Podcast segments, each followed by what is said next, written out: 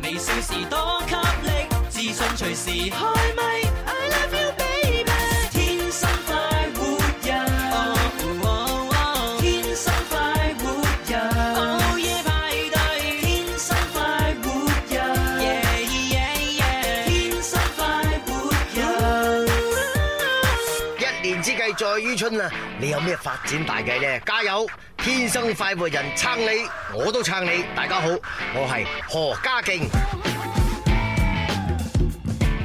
喂，一年之計在於春咁，但係而家好似係去到冬季喎，係 嘛啊秋季迎冬季啊，就 係啦，而家係冬季咁咁啊，樣即係話我哋而家要未雨綢繆啦，係啊啊即係春春季未嚟嘅時候，我哋諗好要做啲乜嘢下下一年啊，唉，冇錯，因為準備做呢個做總結啦嘛，係咪係總結總結哇嘅家健哥真係鬼馬，聽講咧，仲有幾廿日咧，就已經到一月份噶咯，到明年噶啦已經。使乜 聽講聽啫？講你睇個日曆就知啦， 仲要聽人哋講，哦，原來真係仲有幾十幾日 就唔係呢幾個真係不得了啦，係係啊，你就哎阿蕭，喂，聽講咧，原來我姓朱 㗎，係咩係咩係咩？OK 喎，喂，聽講今日好似星期三 啊，哎 係喎，係啊，幾好幾好幾好。 啊咁啊，不過咧就誒今日都都喺節目開篇之前咧，就先祝我哋一個好朋友啊啊，我哋一個老誒唔係我哋一個前輩係係啦，咁啊，琴日搞個生日 party。啊哦，咁啊！我哋琴日喺節目裏邊又未祝佢生日快樂，啊哈啊今日補祝啊！係補足啊，哎呀 Lily 姐啊生日快樂！生日快樂係啊，青春常駐，係誒年年廿八歲，係啊豐滿常 在，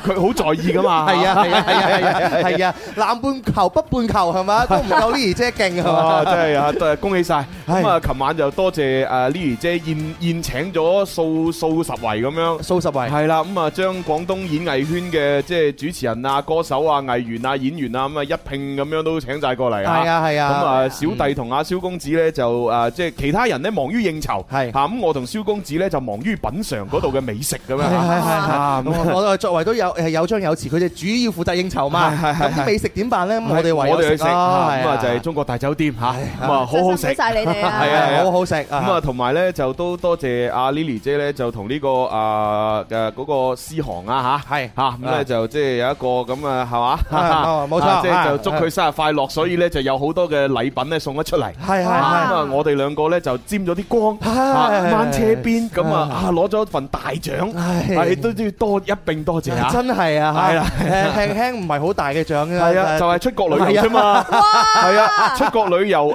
來回機票包食宿。啊五係啊星級住宿，然之。後每人有廿萬俾你使，係啊哇真係啊，好爽啊！我啱啱講嘅文文全部都係真㗎真，㗎，誒真真係啊㗎，你你唔好講聽到廿萬以為假啊，係真啊㗎，真係啊，係啊，係啊，廿本來萬可以用嚟買啲咩先？嗱，本來嗰廿萬啊，係現金本來就係我哋諗住係冇嘅，但係 佢琴日老闆開心啊，係啊一上嚟就話咁樣樣啦，你去到旅遊嘅話，淨係住誒住宿包機票唔係好係啊夠，。每人俾廿萬誒，每人俾十萬，即係其實本身我同阿蕭咧，同啊天堂鳥 BOP 啊咁啊，同埋仲有其他仲嘅一啲主持啊咁一齊係上到去，咁啊突然間話有呢個出國旅遊，係啊唔哇唔知係幾多日哇，唔唔記得唔咗記啦，得幾多日啊？係是但啦，反正係要請個長假噶啦咁係。啊係啊，一個頗長 嘅假期。係啊，咁啊，哇，已經好開心啊，歡呼雀躍啦嚇，猛咁喺度多謝 Lily 姐，多謝思航咁樣係嘛啊？哦，點知佢突然間個老細嚇唔知係咪開心，嗯因為你知啊，我哋成十幾個人，係每人講佢一次個名喎，係哇，啲廣告費都喺度啦係哇嘛？梗係啦，呢個宣傳噱頭幾足啊！即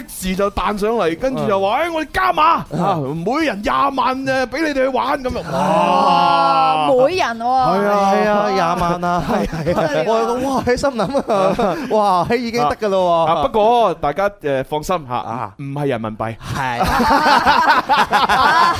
啊，唔係人民幣咁啊，一切皆有可能啦。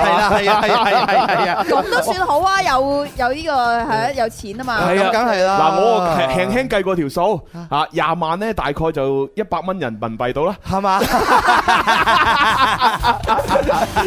係真嘅喎。 係唔好以為我哋兩個係咁講笑咁啊，真噶係喎！啊啊，所有嘅祝福都係真噶，啊，所有獲得嘅大獎都係真噶，都係真嘅，嗰啊廿萬都係真係啊都係真嘅，折換翻人民幣接近一百蚊都係真嘅。係啊係啊啊 但係我哋唔好理佢多少，係係啊咪先啦我我？哋就係在乎嗰個免費飛誒，即係來回機票連食宿啫嘛。咪就喺五星級住宿啫嘛，係啊同埋嗰個頗長嘅假期啫嘛。係啊，好似去咩誒誒咩南美多啊嘛係嘛。誒美拿多哦美啊娜美娜多美娜多係啊啊！我成日成日成日掛住龍龍珠嗰個南美黑星啊，哦南美星人啊，你講嗰個係啊美娜多係啊係係南美多要飛好幾個月㗎。咁即係之前啊，林 Sir 去嗰個地方啦，同埋林林啊，係係係係係。啊可以浮潛咁啦。但係我哋就要首先就要睇下我哋點樣請假咯。係啊你知啦，因為唔唔做節目唔得噶嘛。啊係啊，咁啊要我同阿蕭要分開請假咯。 啊，係咩？係嘛要嘅咩？咁如果一齊請假，咁啊文文做咯。啊文文得啦，你自己一個做晒佢啦。係啊啊，我唔咁你理啦。留翻廿萬俾我先得喎，冇問題，冇 問題蒲俾廿佢蚊人 民 幣啦，喎，蒲俾你啦。你哋一人十萬俾我嗱，啊！大家可以計下，你啱啱拋出一個數學題出嚟嘅，到底廿萬嘅乜嘢貨幣折換翻人民幣係接近一百 蚊呢？大家可以諗下係乜嘢啦，大家就知道我哋去嘅地方係邊度啦。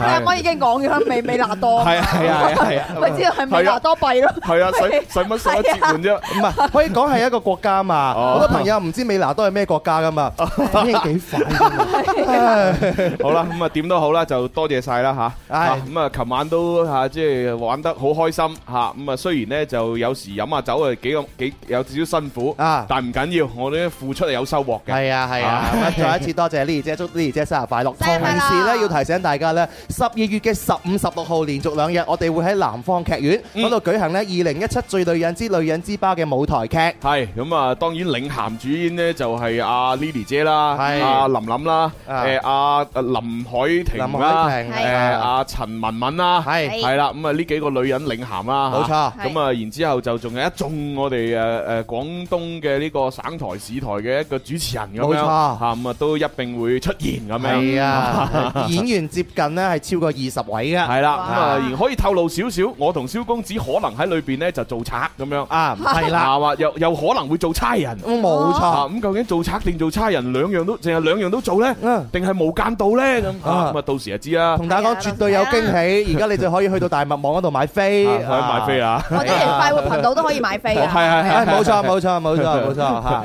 好啦，咁啊講咗一輪嘴就開始遊戲啦，第一 part。肚餓，林兒請食哦飯。邊個請食飯先至夠婆仔？打通個電話請你答問題。柴米油鹽而家就樣樣貴，但係我埋單。你有乜問題？A B C D，諗清楚先至話我知。答啱我問邊個請食飯？留言請食飯。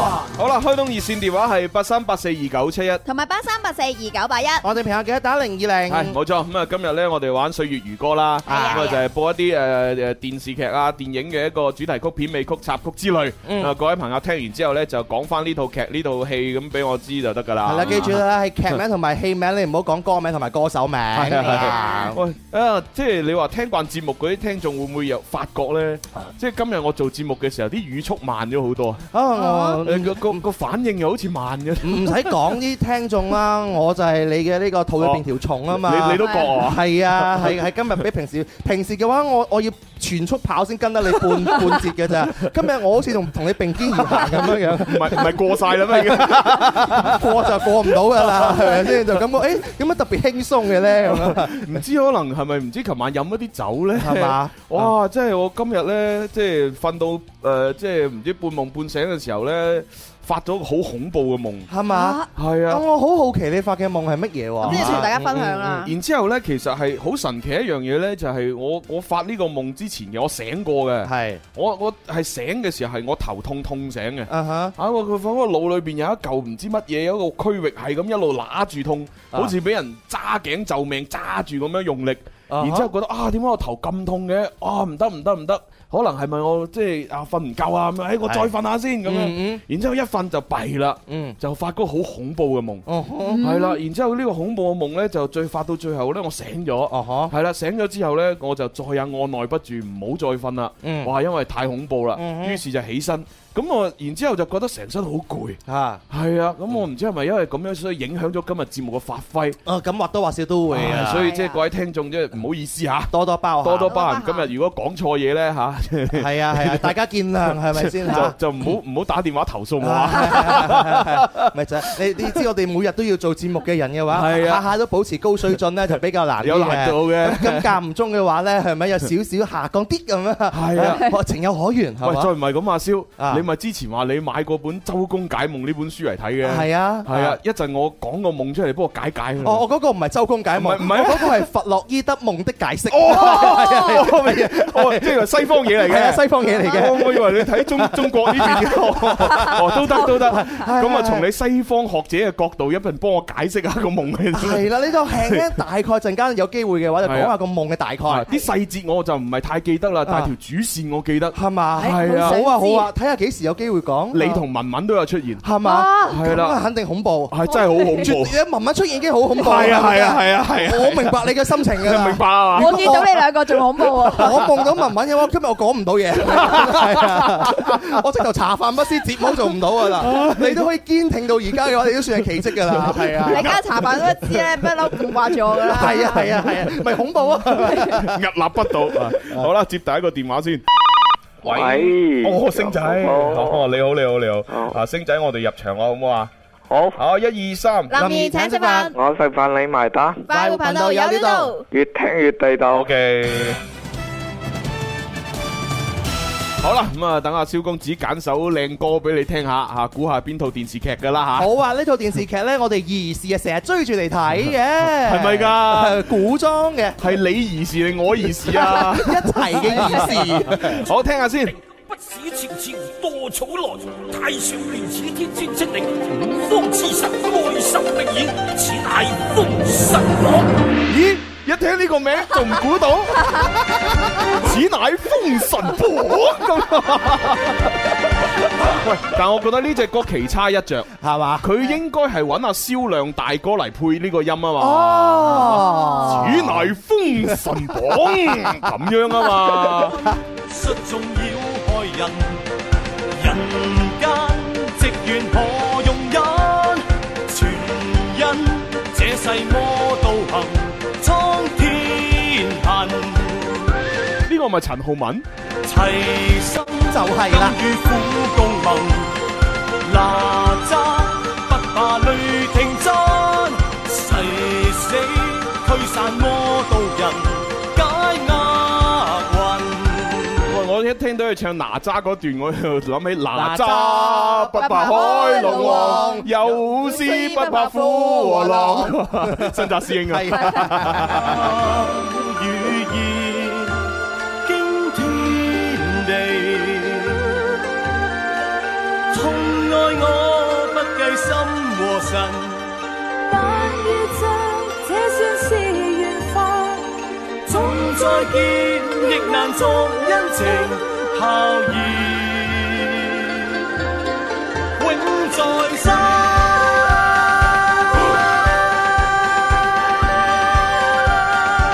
哇！呢度劇劇都十幾年前啦，十幾年前啦，數下手哦啊指，接近二十年咯。我覺個得女聲啊劉玉翠喎。係哦啊，係啦，好啦，冇錯咁我哋阿星仔，你一聽就知係誒邊套劇啦，知啦，啊，快啲講，封神榜係啱嘅，好啦，咁啊，同阿傻娟或者同阿小強溝通下，要啲咩獎品啊？恭喜 你啦！恭喜晒啊如果你要橙金咧，默認係送兩千個噶啊！係啦，兩千橙噶啊嘛。咁啊，對翻人民幣都勁啊！誒二十20蚊㗎係啊比我哋嗰個匯率要好啊。係啊，比比啱先我哋嗰二十萬仲好 係啊係啊啊！我哋嗰二十萬對翻人民幣先接近一百， 一百係嘛？？而家橙金兩千個橙金就廿蚊人民幣係啦，啊，係啊，哇，哦幾勁啊！係啊！你你好幸福啊，星仔，知唔知啊？係好幸福啊 係啊，同埋你嘅幸福可以持續 喎。係啊係啊，好啦，咁啊呢度封神榜啊勁啦，係嘛？係啊，呢度封神榜裏陳面浩嘅文、阮瓊丹、錢嘉樂、李嘉李嘉升、升葉璇、袁華、哇，温碧霞咁 樣。你諗下，每一個全部都叱咤風雲嘅，係好 勁啊好勁係啊啊，做葉璇係啊，以前仲喺我三色台嗰度拍戲， 係啊係啊係啊啊，啊，OK，咁啊，恭喜晒星仔啦！恭喜你啊！拜拜係啊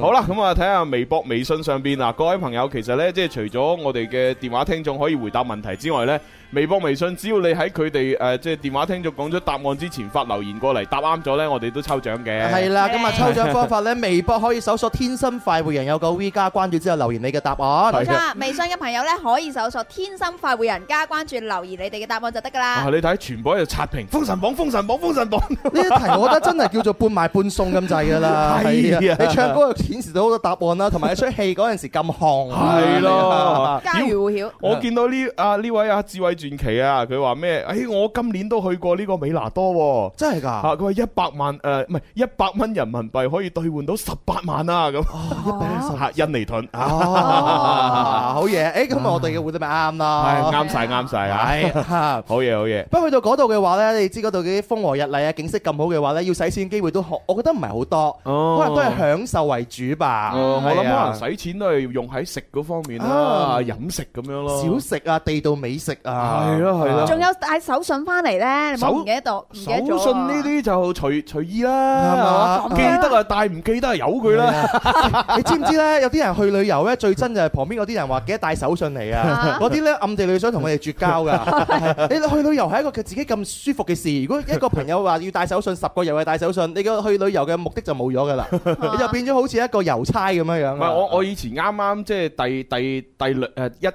第一第二第三次出國嘅時候呢，我都真係買好多手信嘅，係成箧都係手信咁樣係啊！然之後翻到嚟呢，就即係分咯，係嗯嘛嚇？呢個老細嘅，呢個領導嘅，呢個呢就親密朋友嘅，呢個同事嘅咁嗯樣啊！然之後呢個呢擺喺辦公室度，大家一齊用嘅咁樣係啊嗯啊！真係搞到呢好麻煩。後來呢，第第四次開始嘅時候呢，我就覺得唉唔好搞呢啲嘢啦嗯啊！淨係搞一堆喺辦公室，大家 happy 下就算啦。唉。吓，因為你知啦，係嘛，老細同埋領導呢啲咁高級嘅啊，其實我俾咩手信呢？其實都彰顯唔到佢身價，係啊嘛？可能佢擺喺嗰度都係得個擺字嘅啫，啊，佢用唔上嘅，嗯係嘛？我買翻嚟嗰啲好平嘅啫嘛， 係嘛？吓，即係你最貴貴極咪幾千蚊，係嘛？咁佢哋有咩係冇啊？嗯係嘛？我我冇嗰啲，佢都有。 係係佢有嗰啲你就冇。系啦，咁至於你話親密朋友咯喎，咁大家都咁親密啦，咁唔使俾啦，係啊係嘛？係只係報個平安，喂，我翻嚟啦，你食餐飯啦，咁就得啦，係嗯係係啊，然之後講下當地嘅見聞嚇，咁啊見到啲咩女仔啊靚唔靚咁就得啦， 係嘛？你都算係活過來嘅人啦，係咪 先？我我去你又同大家講，我從來我我立咗自己條底線㗎， 咩我底線啊從來我都唔會點樣樣買手 信嘅。係咪先咁啊，大家知道，誒呢一個蕭公子佢應該唔會買手信 㗎啦，啲人就唔會逼佢買手信啦哦嚇。咁大家就好來好往啊嘛，就好似我哋琴晚嗰場婚誒嗰場喜啊慶生日會，裏邊嘅經理人咁樣哦，樣。阿培哥啊，係啊，培哥從來都立明咗個底線喺邊度哦企㗎，硬，係係明碼實價。 啊，我哋係賣呢個價就呢個價㗎，係啊， 從來都唔講半價， 係咪？咁啲人咪醒目咯，就覺得喂佢唔會講價噶噃，嗯我有生意就揾佢做，做到就會做，接近基本上同佢揾得佢嘅話，接近都係九成嘅機係會噶啊，其實嘛。我都有啲後悔，啊我應該如果早啲識佢好啦。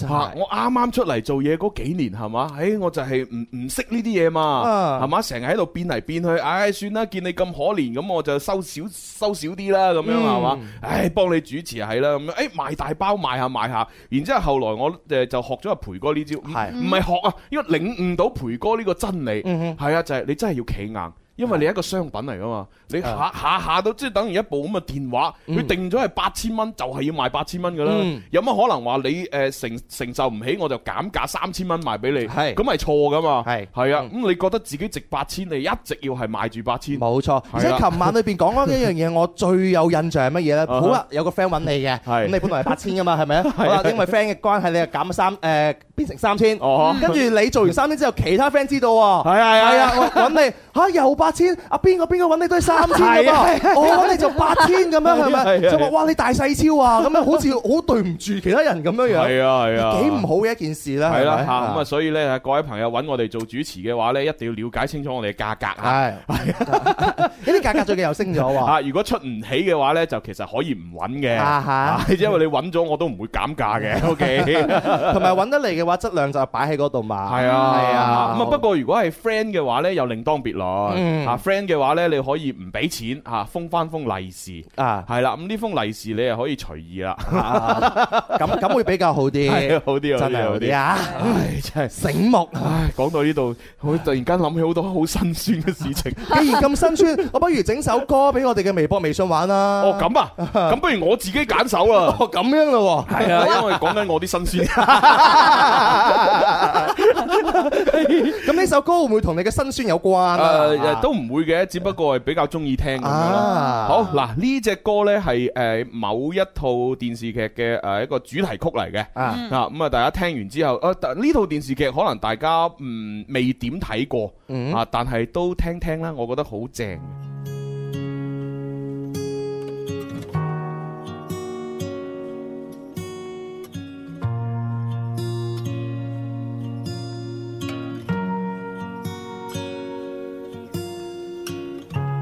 你的眼神和我的煙圈，太孤獨，何妨互相取暖？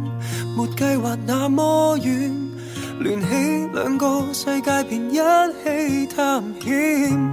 我的發炎和你的高燒，這麼病，何妨互相感染？病榻上吻一遍。聯起兩個世界病菌中發展。Hey yeah, hey yeah, oh, oh. 你說有我便有你，我說自己便知彼，我俩最慶幸曾偶遇，呼吸空氣，呼吸到你。你說如我倆被放棄，我說更要黏在一起，我倆被世上忘記憶，會憶起我與你結識日期。你的鼻鼾和我的瘡疤，最真實還原我裝的臉，讓缺陷更親切，聯起兩個世界，大家歡後啲。我的負評和你的尖酸，有些事何妨互相欺騙。願意扮看不見，聯起兩個世界熟悉陰暗面。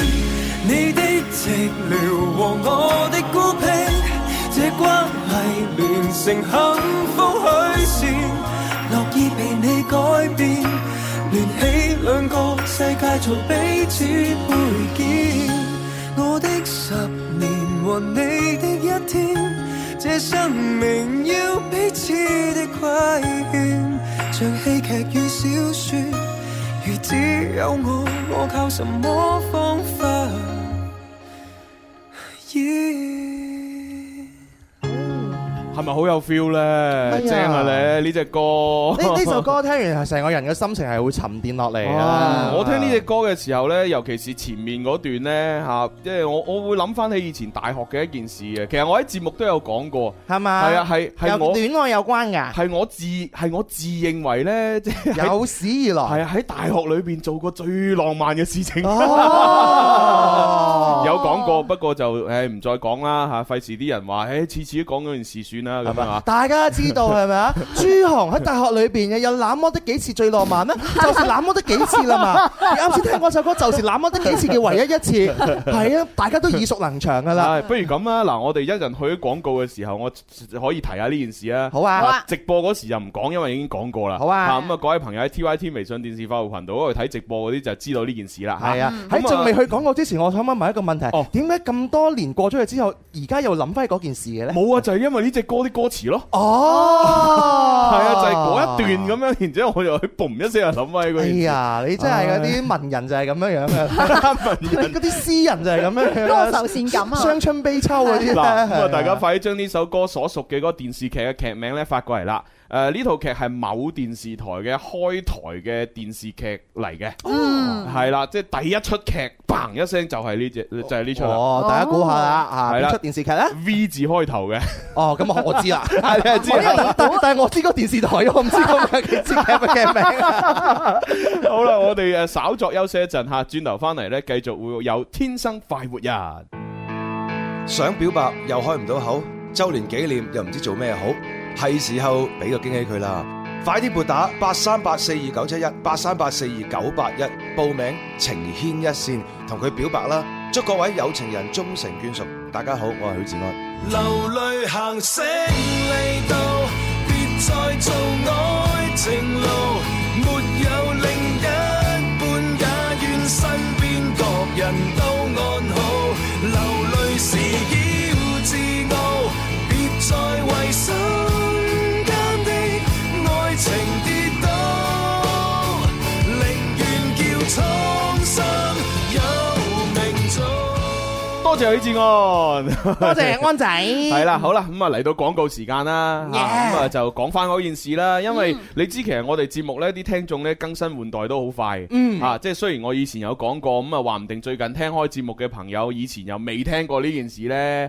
係啦，咁啊嗰件事係我自己認為呢，嗯好鬼死浪漫，咁樣 樣咯自喎，認啊嗰嗰件事發生喺非典時期嘅，零二年係係咪零二年啊？係零二零三年，哦零三年，啊，零二零三到啦，即係係非非典嗰嗰個零時零零期。三年，零三係年。啊，咁嗰個時期講真真係唔係講玩嘅，真係尤其是即係我係我係讀醫學院校噶嘛，嗯咁其實誒當時就即係非典真係誒叫做有有即係有人會因為呢個病而去世，咁啊然之後就即係誒就造成身邊可能即係好多人都有比較負能量啊，即係又好驚，佢話唉自己會唔會有事啊咁樣。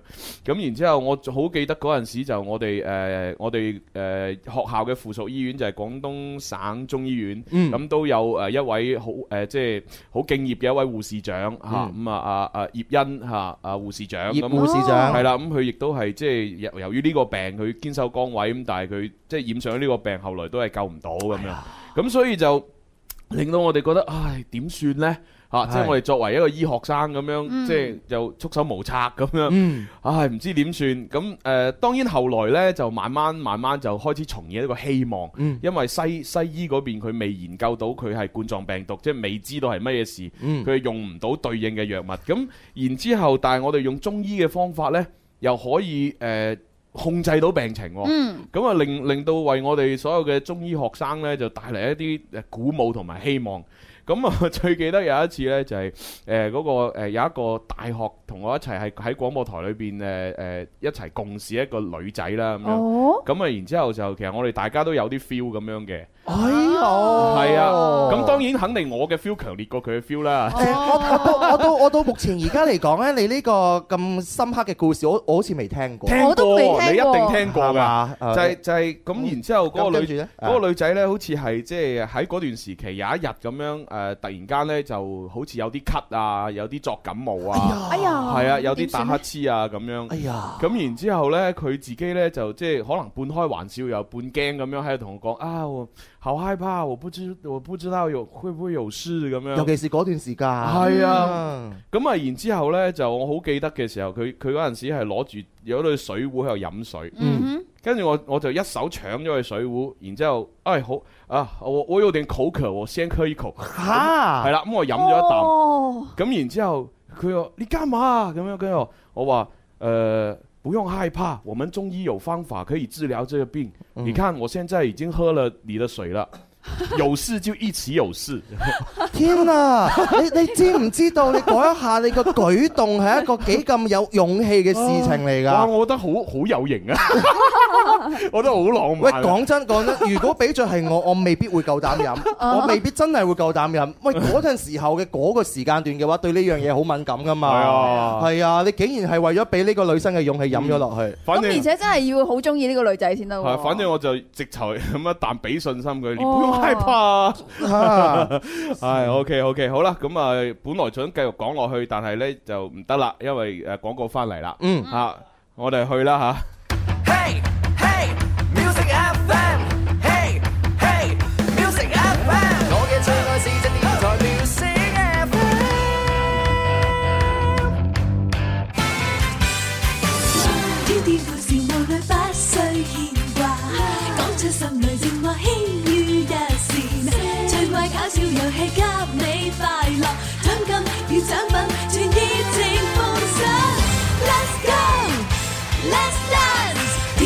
在一起，全為你放上歡笑，天天都快活，你我在一起，全為你放上歡笑。天生快活人十九周年系列活動之百人雙節棍花城匯演大招募，運動廣州時尚都會，十二月十號、十七號、二十四號，一連三個禮拜六下午三點，花城匯北區廣場，天生浮人百人雙節棍花城匯演大招募，只要你熱愛運動，中意耍雙節棍嘅話，馬上報名參加啦！運動公益全程免費，報名電話二六一八七六三零。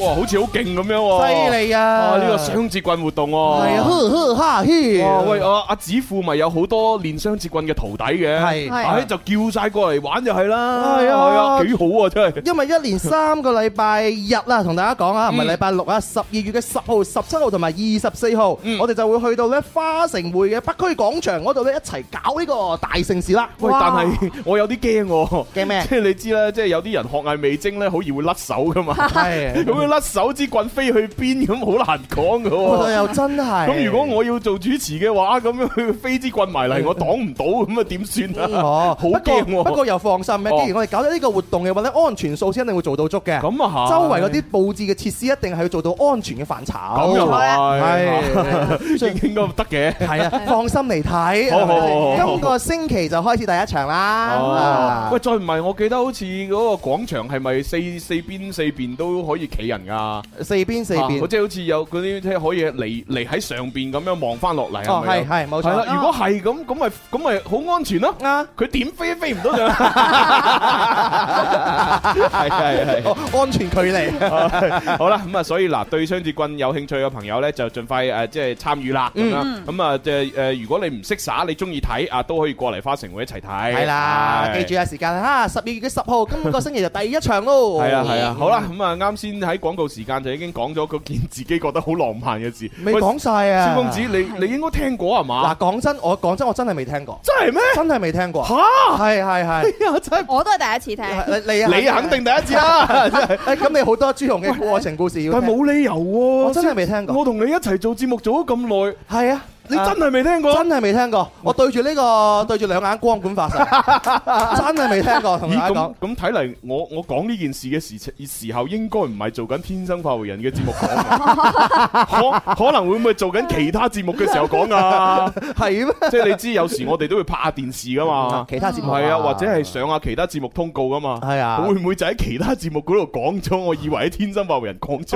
知道 咧，可能有少少錯亂都唔出奇，因有可能為嘅如果真係講真，你哦我聽你咁多個關於愛情同埋你自己感人嘅故事嚟講啊呢一個我覺得係最感人，哇，最感人，因為你太有勇氣啦。哦你俾個第二個，俾咗係我都好啊，我都唔夠膽飲嗰杯水同你你係咪講。憑我徹底的勇氣，愛是最大權利啊！攞嚟飲啊！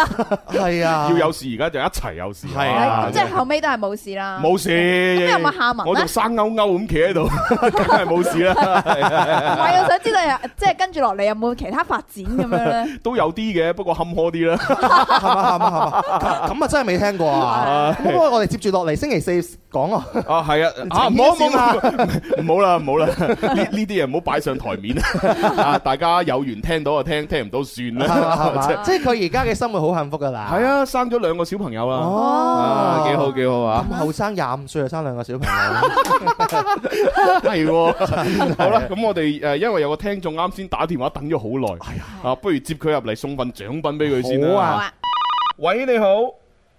喂，哦，可能走咗啦。哎呀走咗啦， 仲仲諗住佢等咗咁耐，咁啊俾嗰份獎品佢添，係啊哦係啊由佢啦。啊唔緊 要啦，下下次再打電話過嚟。啊唉，係好啦，咁啊，我哋要開估啦。啱先播嗰只歌嘅嗰個誒誒劇集名呢，就都幾長下嘅。哈啊，微博、微信上邊已經都好多人答啱噶啦。係啦，咁啊，其實咧又有啲人答錯嘅，有啲譬如呢個新聞導火線啦，佢 就話誒，仲有呢個咩啊？誒，短暫的婚姻咁係咪之前講嗰個啊？仲有呢個二十二 K 夢想高飛電視劇咁哦啊樣，都係錯嘅係都係咁樣錯啊咁啊，其實呢嗰套誒呢一套嘅電視劇個名呢，就叫做《馬加烈與大衛》。哦，係啊，你答到呢幾個字，其實當你啱噶啦。係啦，其實我都輕輕咁睇過下嘅，咁啊佢係由林保怡啦，同埋周嘉怡等等嘅一啲主演誒去演呢套電視劇。係啊，咁啊啊，嗰嗰首歌咧叫《我們的》，誒演唱嘅演唱者咧係叫黃建文咁樣。黃建文嚇，咁啊，大家自己去去重温下啦。呢個呢個建文嘅名咁熟，唔知喺邊度 聽過。哦，你個廣播劇裏邊曾經有個男主角定女主角哦，叫嗰建個文係楊建文，哦楊建文 係嘛啊呢個係黃建文。哦，唔同嘅啊，叫親建文嘅話，肯定會同我哋有啲關 聯嘅喎。啊，即係你好啊，建文嚇，嗯，好啦，咁啊，大家就去去聽翻，咁啊，跟住落嚟第二 part 咧，就應該要講星座噶咯喎。哦係啦，咁啊，不過咧就 Bobo 豬咧，佢就太忙啦，今個星期又又過唔到嚟啦，佢話要下個星期先得閒，嗯係咪啊咁啊，所以佢只係交低咗啲資料俾我哋咧，佢自己就去做嘢啦。哦，真係係鄧 Bobo 豬有啲肉痛啊嚇，因為佢好忙好忙。使乜你肉痛啫？ 人哋已經有咩啦？哦，你講起嗰個乜嘢嘅話咧，因為最近你自己誒新開咗開業啊嘛，開業成功啊嘛哦哦咦咦。又關我事？唔係，跟住對方啊啊呂良偉咧就好想咧就一齊去嗰度食翻餐飯，哦跟住成日就叫我哋一齊約，啊好，得得有冇得時得間？得，好啊好好，係係啊嚇，難得佢哋上面嚇 Ờ. 係，一齊去食啦，冇錯反正簽個名嘅啫嘛。 咁我哋聽緊節目嘅朋友嘅你哋啊，好快到你哋一齊食噶啦，係咪？好，馬上開始誒，星 show you。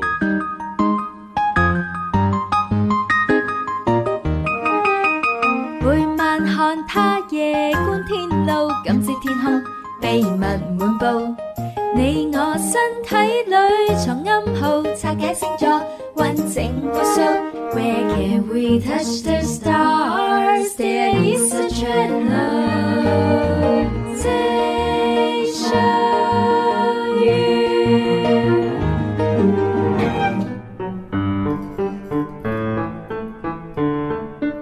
好啦，咁啊，我哋今日咧講嘅呢個星座話題咧，就係分析一下咧十二星座嘅人咧嚇，即係有唔同嘅性格噶嘛。咁啊，佢哋最唔能夠接受俾人話佢啲咩缺點咧，咁樣。最唔能夠接受係啊，嗱，即係哦即係等於係誒，呃好似好似我咁啊，誒，如果係有啲人話我，哇，你咁肥㗎，哇，你食咁多嘢㗎，死肥仔咁樣，咁其實我就好，我就冇嘢嘅，我又唔介意嘅，嗯哦真係㗎，係因為冇所謂啦，我由細到大就係死肥仔啊嘛嗯，嚇，我由細到大就係食咁多嘢啦嗯，關你咩事啫係啊嘛哈？嚇真係你豁達即係你咁樣鬧我，我反而覺得誒冇所謂咁咪照鬧咯嚇。但係如果你鬧我其他嘢呢，咁可能我未必接受到。例如咧，嚇，即係例例如話我人品差啊，嚇咁可 可能我又未必咁咁接受咯。啊嚇我人品咁啊好，係嘛？係有少少貪錢啫嘛。 咁你冇理由話我差噶嘛，係 咪？係啊，咁啊就可能咁啊接受唔到咯。哦，冇錯，因為每個人嘅話咧，都會有佢自己性格上面嘅死穴嘅。係啊即係呢種死穴嘅話咧，就係你講乜嘢都得啊。如果你講我呢樣嘢，我係接受唔到你係啊，嘅。誒，蕭公子你咧，你嗱你你最大嘅死穴，即係人哋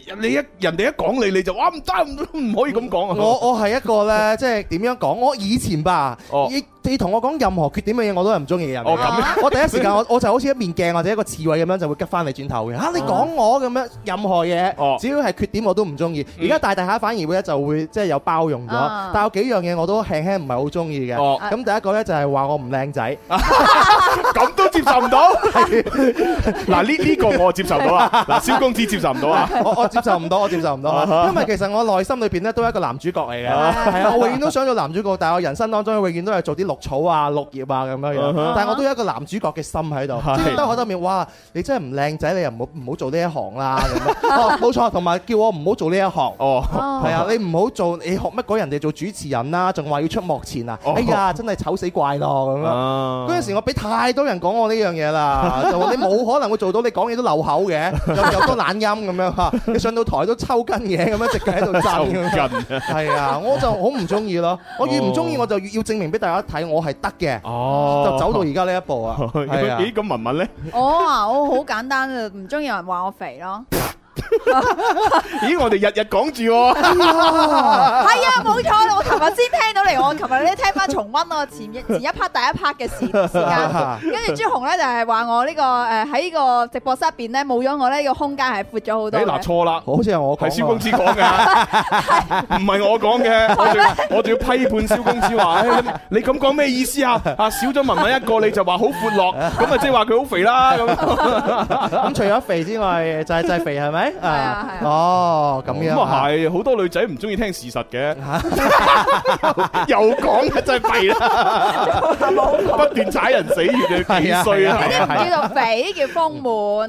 啊啊 啊，係嘛？但係咁咧，我我係兩睇嘅。啊喺你喺節目裏邊嘅話，你講我任何嘢我都 OK 嘅。哦係 啊，節目裏邊嘅話，如果可以係取悅到觀眾嘅話，我係唔介意，我真係唔係 care 啊嘅。咁啊係咁啊係但係如果節目以後嘅話，你試下再咁樣話我，我就 會我就會唔高興 啦。反面啊嘛同埋我睇下你嘅地位去到邊度啦。 如果你地位又唔係咁高嘅話咧，基本上我拉入去黑名單 㗎啦。因為啊，咁所以就係即係唔同嘅人就會有即係唔同嘅反應啦。嗯所以今日呢，我哋嗰個星座話題就係話十二星座最無法忍受俾人哋話佢乜嘢啊嚇。咁當然呢個只係一個趨向啦，就係話即係呢個星座嘅人大部分可能會咁，就唔一定話個個一定係咁嘅。係嗯係啊，我哋可以作為呢個趨向做參考。係參考，即係啊咁。如果你誒有一啲咁樣嘅星座朋友嘅時候，你就思考下，喂，你想講佢嗰樣嘢，萬一係佢死穴，咁嗯你盡量避啊開咯。哦係嘛好，咁我哋就按翻個順序啦。咁啊，一開始就白羊座先啦。白羊座係啊，咁啊，白羊座最無法忍受人哋話佢咩呢？就係無法忍受俾人哋講佢脾氣大啊！ 哦係，即係話哦，你咁臭脾氣㗎，咁啊，你咁惡㗎，咁樣佢就接受唔到啊！我邊有惡啊？我只係講嘢大聲啫喎，唔係惡，我唔係發脾氣喎，講嘢大聲有罪咩？但係如果按我哋對白羊座嘅了解咧，白羊座本身嘅性格特點就係脾 氣大，而佢又最唔忍受俾人哋話佢脾氣大，係啦咁呢樣嘢真係好佢自糾結己覺得啦。係自己大聲嘅。嗱，因為白羊座咧，佢話好自我嘅，係啊，同埋一個咧，即係誒相當之細路仔嘅星座，嗯啊，咁啊習慣咧一誒就直來直往嘅，咁啊亦都好坦誠咁面對一切，啊，中意佢就表達中意，唔中意就表達唔中意，哦嗯係啦，冇咩好隱瞞嘅。啊，呢個幾好啊，比較直白啊嚇。係啦，咁啊嗯白羊座白羊座咧，從來都唔覺得咧佢咁樣嘅性格咧係唔好，哦嗯係因為佢覺得直接係好事嚟啊嚇，咁所以咧佢就覺得咧，即係其他嗰啲星座如果成日將好多事啊隱瞞住、壓抑住自己咧，其實冇咁嘅必要嘅。哦啊，真係咁所以於是白羊座咧，心情好嘅時候就開心啦，心情唔好嘅時候講嘢自然就比較大聲啦。哦啊，咁啊，所以咧，即係佢覺得咁咁大聲講嘢，其其實唔係發脾氣啊啊，你哋唔應該話佢發脾氣。咁樣哦，原來係咁啊樣。某程度上邊，我係好羨慕白羊座咁樣樣嘅性格特點 啊！佢開心，佢咪表露出嚟同啊埋發泄出嚟咯，係咯。佢唔係啊唔係唔開心嘅時候，佢就表露出嚟發泄出嚟；係係開心嘅時候就展現自己。係啊係啊係啊咁做人嘅話，先至係夠豁達。係啊，嗯，好，明咁啊白呢個就係白羊座吓，係唔好白羊座唔唔好話佢哋脾氣臭吓。咁啊，跟住第二個雙子咯第二個係金牛座先哦啊係咩金牛座，喎，哦係喎，金牛， 唔好意思，我見到係金牛，現場有朋友好想讀你嘅雙子係嘛？ 好，我哋雙子最尾讀。嗱，金牛座嘅朋友咧，佢最唔能夠忍受咧，就係俾人哋講係心機重。哦，即係唔可以俾人哦講心機 girl、心機 boy 係啊，即係話嗯哇，你咁咁誒嘅城府咁深㗎，係啊啊，你啲勾心鬥角咁，佢最介意。係啊，嗱，因為金牛座係一個咧穩健踏實嘅呢個星座嚟嘅，嗯佢從來都唔輕易咧就動怒。如果一旦係觸碰到佢嘅底線咧，佢嬲起上嚟嘅話，真係唔係任錦品啊啦！我同大家講，哦真係好似火山爆發咁咁恐怖啦。嗱，例如啦，大家都喺度積極參與討論嘅時候咧，唔中意發表意見嘅金牛座咧，就會俾人哋講成哇，佢好似好城府心啊，好有心計啊，啦，佢唔講嘢喺度陰濕陰濕咁樣啊嚇。嗱，呢一種咧欲加之罪咧，係會令到金牛座最反感㗎。哦，即係講佢咩都好，唔好話佢城府深。嗯啊 其實我都唔中意俾人話城府深嘅，好似講到好好好識計算每一步 咁樣。誒，我呢個我又唔介意喎，你又唔介意？係啊，我又唔介意咦，你。咁多嘢都唔 介意嘅？係啊係啊係啊係啊，OK，咁啊第三個都係要講雙雙子座嘅。嗯係啦，第三個雙子座咧就係冇辦法忍受俾人話智 商低。但係現場呢個雙子一睇就覺得智商 係低啊喎，唔係啦，唔嗱係即啦時。衝上嚟啊！我哋現場呢位觀眾朋友嘅話，係一個活潑嘅觀眾朋友嚟係活潑嘅活潑嘅活潑可愛啊！咁咁點啊呢咧？個呢個雙子座咧，其實咧中意無拘無束嘅，咁啊嗯經常咧變化無常啦，咁啊佢好少將人哋嘅挑釁咧就放喺眼入邊啦。嗯咁但係最冇辦法咧忍受人哋話佢智商低，咁一旦係俾人咁樣形容咧，佢哋會將心入邊嗰團怒火 啊，即係不受控制咁呢一一瞬間咧就哇爆發出嚟啦係爆發咗起身啦。哦咁呢個就會即係牽涉到其他人咯。咦，咁如果係咁呢，喺雙子座面前就唔可以講黃子華嘅其中一句金句喎，嚇若要人不知。嗯唔好咁低 B，跟住雙子就咩啊？你話我你話我低 B，你啊低 B，係咪咁啊？應該係咁係啊係啊啊，我會錯意，我會 錯意。我諗到另外個金句：夜半掃 心聲，何須太高清？同呢句冇關啦，係係冇關啊嘛。係啊係啊我嘅庫存量得嗰句，真真係弊啦，真係。呢個係雙子座嘅性格特係點。咁啊，跟住去到第四個星座咧就巨蟹啦。巨蟹座，巨蟹座究竟最無法忍受人哋話佢咩咧？嗯啊，就係話佢矯情。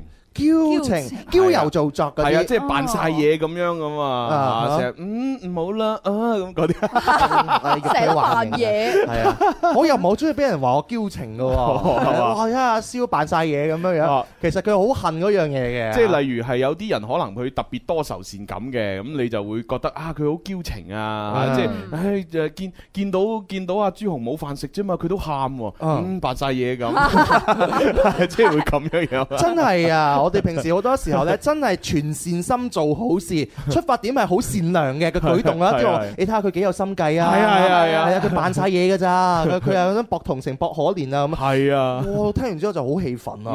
嗯，啊呢個呢就係誒誒，即係俾人話扮矯情啊嚇。其實講真喎，我唔係巨蟹座，但係其實我都唔係好接受到嘅。係嘛？係啊，呢個我反而我接受唔到啊。啊！啊，其實咧多愁善感可以話係巨蟹座嘅特質同埋特權嚟嘅。嗯啊，你能夠理解佢就理解，啊，你唔能夠理解咁就算啦。嗯心誒巨蟹座心情唔好嘅時候呢，佢就覺得應該係要表現出情緒低落嘅。哦就算係佢身處嘅身邊嘅人呢，都喺度開懷大笑，佢都覺得自己無需迎合住大家咁樣嬉皮笑臉咁樣。嗯哦啊，巨蟹座呢，從來都唔會認為自己矯情，佢只係想。誒、想將心事同埋誒誒同自己誒、懂自己嘅人分享，呢個幾好係喎係！係我覺得巨蟹座嘅朋友嘅話，同白羊座嘅人呢，性格有啲相似係係嘅，係就係佢唔開心，佢要表表達出嚟，表達釋放出嚟啊。出嚟只不過佢嘅表達係比較憂鬱嗰種，係令到人哋覺得嗯乜你成日都係咁想喊想喊，錯傷冬悲秋咁。無哦病呻吟。 係啊係啊係啊白羊座就係火爆嗰種嘅表係啊火爆嗰達。我唔開心啊！ 哇！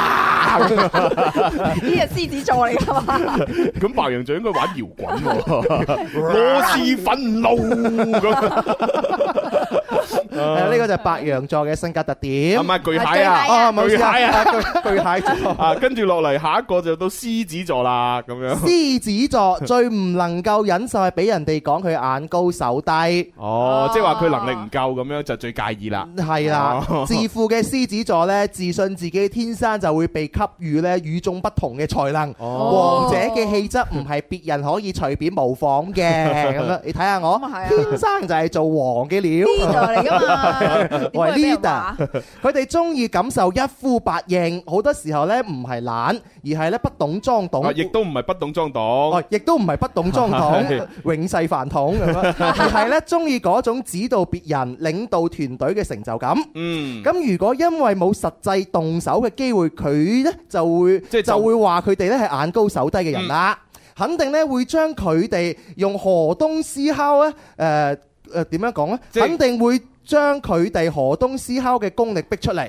即係其哦實呢，即係講得簡單少少呢，就係話誒，通常一個獅子座呢，佢都認為自己好有能力。嗯咁啊，如果佢做做過嗰件事真係失敗啦，嗯咁你誒講佢一兩句，可能就冇乜問題。但係如果佢係從來都未做過嗰件事，你就睇死佢做唔到呢，啊咁佢就好接受唔到，好哦，憤怒。即係呢一種性格特點嘅人呢，就唔中意俾人哋睇低。係係啦啊，你話我唔得，我就會好係憤啊怒即係起碼佢要試過，真係證明我我真係唔得喎， 啊！可能真係唔得，佢都唔認添啊！都有可能係啊啊，。獅子座嗰種死性啦！格講到而家，我好似我提提都中嗰啲咁樣， 都都唔係好中意俾人哋講呢樣嘢啊，係啊，俾人 你個哋特點就係唔中意俾人講，嗱俾人哋睇低一件幾唔可以接受嘅事係咪？ 你係唔得㗎啦，小公子咁唔得㗎喎啊啊，呢呢個我又接受到喎。你又接受到，係啊。真係嘅。 因為由細到大，大把人睇低我啦。係嘛我細個嘅時候，有啲人以為我自閉症添啊，係嘛啊仲叫我阿爸阿媽帶我去醫院度檢查啊。啊啊，點知檢查之後，發覺原來我係正常嘅細路仔。係嘛？ 嗯跟住嗰啲人仲唔信，冇理由啊！你個仔正 常，成日都唔出聲啊，冇理由一定有問題啊！啊啊，點知原來呢，我唯一唔正常就係肥啫。肥點可以講唔正正常啊，哦係咪？不過都有一樣嘢唔正常啊，我成績太 好，係啊，唉，讀書嘅時候喺班裏邊成日都攞前十咁 樣，嘛唉，真係好唔啱，啊係嘛得咗係人啦羨慕你啊啦。所以去到高中嘅時候，我就決定咧跳出呢個成績好嘅嘅嘅等級，係嘛我就去跳到誒中中中中流水平，係嘛係嘛啊係啊啦，哇，你真係，你講完呢句説話嘅話，真係好羨慕，令到我諗起琴晚嗰場宴會裏邊嘅哦阿 Lily Lily 姐，姐係係咪？嘛，傷咗隻腳之後呢，係啊，食燕窩啊，食嗰啲花膠食到好難受。每日食燕窩食到好難受。我我都想試下呢種難受啊。跟住咧，我心諗，哇！你不如你你益下我啦，係啊你食唔晒俾啲我食係啊啊，真係。跟住佢我都想難受一下。受傷咗隻腳呢，就每日住喺中國大酒店。係啊，哇！你諗下，我我嗰次我傷我我只腳受傷，傷咗兩次，嗯 我都冇咁樣 啊，冇咁嘅待遇，係咪？係啊，係啊，就算買咁多份保險都冇咁嘅待遇。 不過已經好多年 前啊。係啊好係啦啊，我哋繼續睇下星座，去講到處女座咯喎。處女座就係我啦，本人啊，係啊。哦，咁你講你自己啦，啊。 處女座咧就冇辦法俾人話佢轉牛角尖，即係話係咩佢硬頸。唔係話佢肥咩？都係嘅，都 係嘅，呢個係係嘛我我自己嘅一個人嘅。可能大多數嘅處女座咧都冇辦法俾人話係誒哦硬頸啦、倔強啦、哦鑽牛角咁尖你講啦。下處女座啦嚇啊哈！咁啊，呢個處女座咧非常之完美嘅，一直係追求完美啦。嗯咁啊，佢願意花誒俾人哋幾誒多幾倍嘅時間同埋精力咧嚟完成一件事嘅。咁啊，然之後咧就覺得即係再就算再辛苦啦，佢哋都會開心嘅。嗯咁啊，可以誒自己誒折磨自己折磨啊自！己啦。咁但係唔中意人哋話佢呢一種追求完美嘅誒呢個行為模式咧，就係等於誒硬頸轉牛角尖咁樣哦咯，係有固執啊咁 樣咯。係嘛？你-你咁啊。自己本身係咪呢種嘅人啊？係我非常之硬頸啊！你好硬頸我周圍我周圍嘅人都話我好硬哦頸。我唔係啊，我講你做事追求完美呢樣嘢，我唔係講你啊呢硬頸呢個應該唔係啦，係啊，完全睇唔到呢個傾向啊！ 因為我每次見你出嗰啲題，全部都好多紕漏嘅，係啊係啊，好多 漏洞係啦，完一啲都唔完美，打個六十分都都都比較難。嘅喎，比比較牽強呢。個係喺另外一個方面，即係喺藝術方面。啊哦，即係工作層面就誒就就就唔完美啦，生活就要完美，唉，真係真係弊咁嘅啦。層面都非常之完美嘅， 一定要追求完美。哦咁唔係樣啊嘅係嘛佢永遠喺度追求緊都達唔到，即係其他嘅話，你係一個堅持己見嘅人嚟啊嘅。例如係你你自己一啲嘅睇法啊，同埋人生觀 啊，就你覺得係咁樣樣，我覺得咁樣就係啱噶啦，係係嘛？啊哦 OK 好硬頸嘅。咁擇偶係咪都一樣嘅 咧？啊定話還 是我唉算啦，冇乜所謂啦，肥啲咪肥啲咯。 係咩？我冇得揀。我冇得揀，冇得揀。你你其實有得揀㗎，你有得揀㗎。你以你以前嘅眼光狹窄咗少少咋，係啊，呢個平台好大啊，其實唔係啊，年紀都大㗎啦，係唔係咩？啊冇得揀 嘅。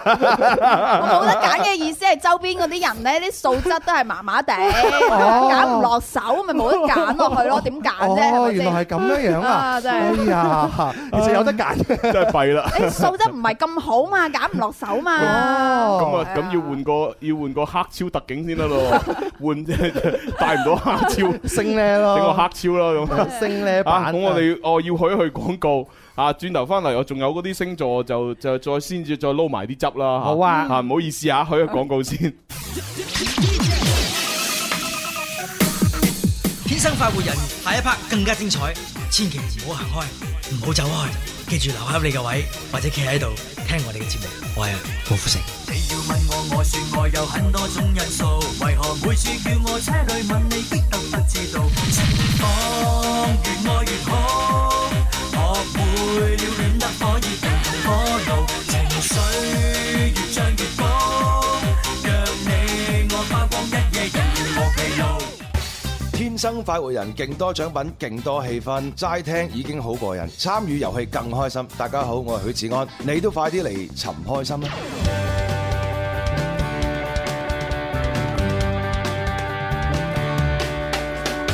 你我精神的每天，齊留下年輕的笑聲。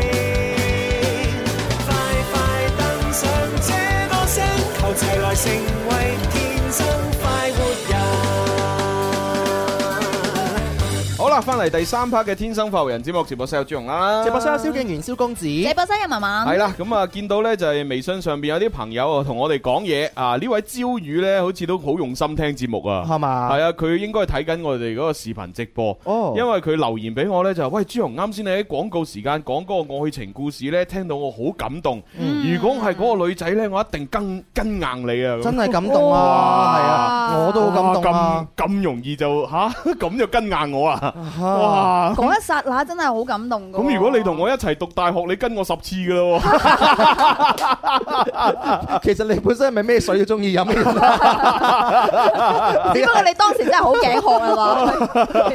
哇，真 係勁啊！真啊係。多謝呢位朋友咁用心去係聽，啊而且佢仲問我哋星座問題，啊佢就話摩羯男仔同埋處女座嘅女仔要點樣相處咁樣。哦，咁啊，其實就我覺得即係唔需要話太用技巧嘅。啊因為誒、呃其實阿 Bobo 豬之前都提過啦，摩羯座同埋處女座本來性格上就已經好夾噶啦，啊嚇咁、嗯然之後誒、呃以我自己嘅經驗嚟講呢，就點講呢？啊哈真係唔需要技巧嘅喎、啊哦，就相處就得噶咯喎。係嘛？啊，只不過就可能有啲對方，如果你誒覺得對方有啲缺點嘅話，誒、不妨坐低落嚟，平心靜氣，誒、以一種婉轉嘅方式提一提，嗯或者以開玩笑嘅方式提一提咁樣咯。係誒、如果你覺得唔好意思，你可以直接唔提，嗯自己忍咗佢。係係啊，因為摩羯同埋處女都係好忍得嘅人啊嘛，啊哈，嗯慢慢嚟啦，係啊得㗎，放心啦。放心係啦，啊我係啊，大喂大大大個前提 喺度。係咪？放心喎，哇！你可以做埋星座節目㗎喎，你哦，唔係，因為佢問啱問啱摩羯男同處女女啫，你呢個呢哦個你即係你識試你熟係啊嚇，啊因為我呢呢啲我最熟噶啦，係 嘛？我本身你係摩羯你覺得嘅，摩羯嘅？咁你同處女座嘅啲朋友又好有緣分。我之前嗰個就係處女噶嘛哦，，你前哦任跟住然之後誒而家 Bobo 豬有處女噶嘛哦，係啊，哦全都係處女，係？嘛？你同處女都好有緣分呢。係啊，啊，文文嘅機會嚟啦， 係啊，我要我要把握我機會啊。哇，哎係誒誒哎叔叔阿姨唔好啊，嘿佢佢講笑㗎 係咋，啊，係啊，加油啊，努力啊！我睇我呢個朋友嘅 嗱，另外呢一個 friend 佢就話啦，嗯咁啊，誒誒，一家人啊，朱紅啊，好耐之前呢，我喺三色台嗰度咧嗯就睇過一部咧《封神榜》嘅卡通片哦啊，你哋仲記唔記得啦？佢話而家我點揾都揾唔翻啊，因為唔知道嗰個叫咩名啊，好想喂重温。我我好似冇乜印象啊喎，封神榜我真係冇印象卡通片啊啦。你話係神雕俠侶我就有印象，哦係啊係係係啊係係啊係因為嗰首主題曲就係劉德劉德華華唱唱嘅，係啊，我都好記得。係啊，真愛是苦味啊！哦係咯，咁幫唔到你啊，唔好意思啊，係啊，睇下邊啲朋友係支招幫下幫係下。好咁，不如我哋講啲好消息啦嚇，因為大部有好多好消息啊。係，啊，誒、好似呢一個歐亞達咁樣啊，呢、個歐亞達勁啦！嗯，十二月八號至十二月十號，歐亞達建材家居廣州黃石店歲末狂歡啊，放開架勢送豪車嘅活動就要嚟啦！啊，活動期間呢，凡係參與活動專賣店購物並且係繳咗款嘅朋友呢，啊，即可參與抽獎，並且有機會贏取豪禮以及係金喜達地產公司送出嘅本田歌瑞汽車五年使用權限。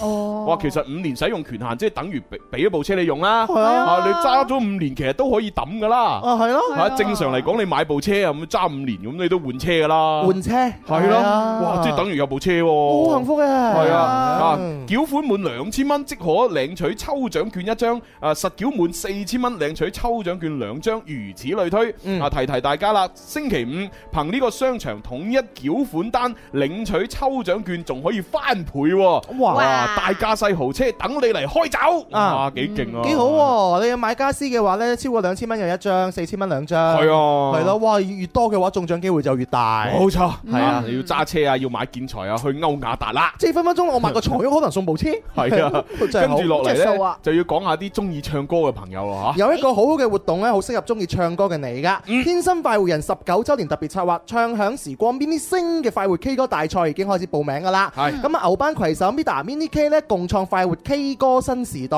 傾情打造保利時光里嘅新星選拔競技舞台。一經報名參賽呢，驚喜不斷啦！十二月八號呢，話俾大家知啊吓，就會截止報名嘅。哦，咁啊計下條數，即係聽日後仲有兩日日係啦，時間得翻兩日時間啫，係啊揸緊時間係啦啊係啊，嗯好咁啊呢個咧就係唱歌嘅比賽，報名咧喺快活頻道同天生快活人嘅嗰個微信號下誒菜單係啦入面，都可以揾到個報名表嘅，係啦，啊係咁如好果。報名成功嘅話，參加海選你就可以為一個嘅 V I P 嘅唱 K 券，價值一千九百八十蚊。哇，勁啊！好咁啊，跟住落嚟呢一個呢，真係對我嚟講啊，非常好啦。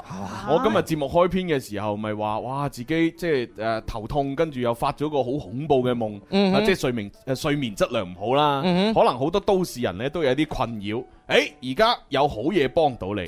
嗯最近睇朋友圈，好多朋友都失眠，瞓唔着，的確係難受嘅。第二日上班完全冇精神，跟住落嚟呢，要為大家介紹一款叫做安默斯嘅手錶。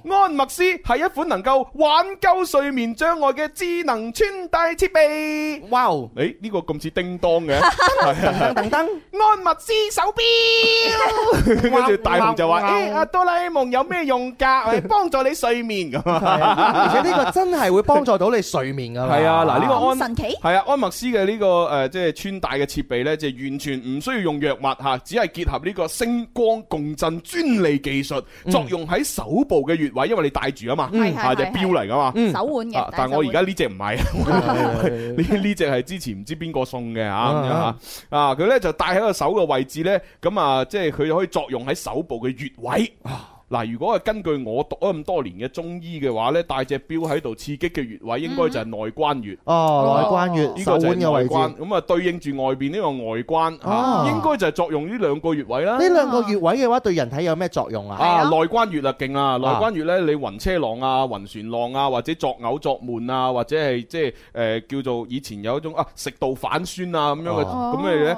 誒嗱，你撳呢個內關穴咧就好有作用啦。哦但係你撳幾下唔得嘅，你一定要 keep 住嚇住一路咁撳樣落去 keep keep 即係要要撳，起碼撳咧十十分鐘到咁樣。 10分鐘哦啊，咁樣就慢慢就啲嘢就退晒咁樣。哦，咁樣嘅，呢個就好有係內關穴啦。系啊，我自己成日都撳嘅，係嘛係一有唔舒服就撳噶啦。哦，咁犀利。但係你你要有技巧喎，啊！你首先要揾啱個穴位，然之後你用指甲咪落去，要撳到痛先得噶。要撳到痛啊！唔係你求其攞隻手指咁樣撳呢，其實冇效嘅。真係㗎你就會覺得，切中醫呃人嘅咁樣。啊，其實因為你自己唔識，哦你用手指甲咪落去，咪到佢好痛。哦，點解我哋要兩隻手不斷交替呢？點解呢？就係恐防呢，就係咪到佢流血。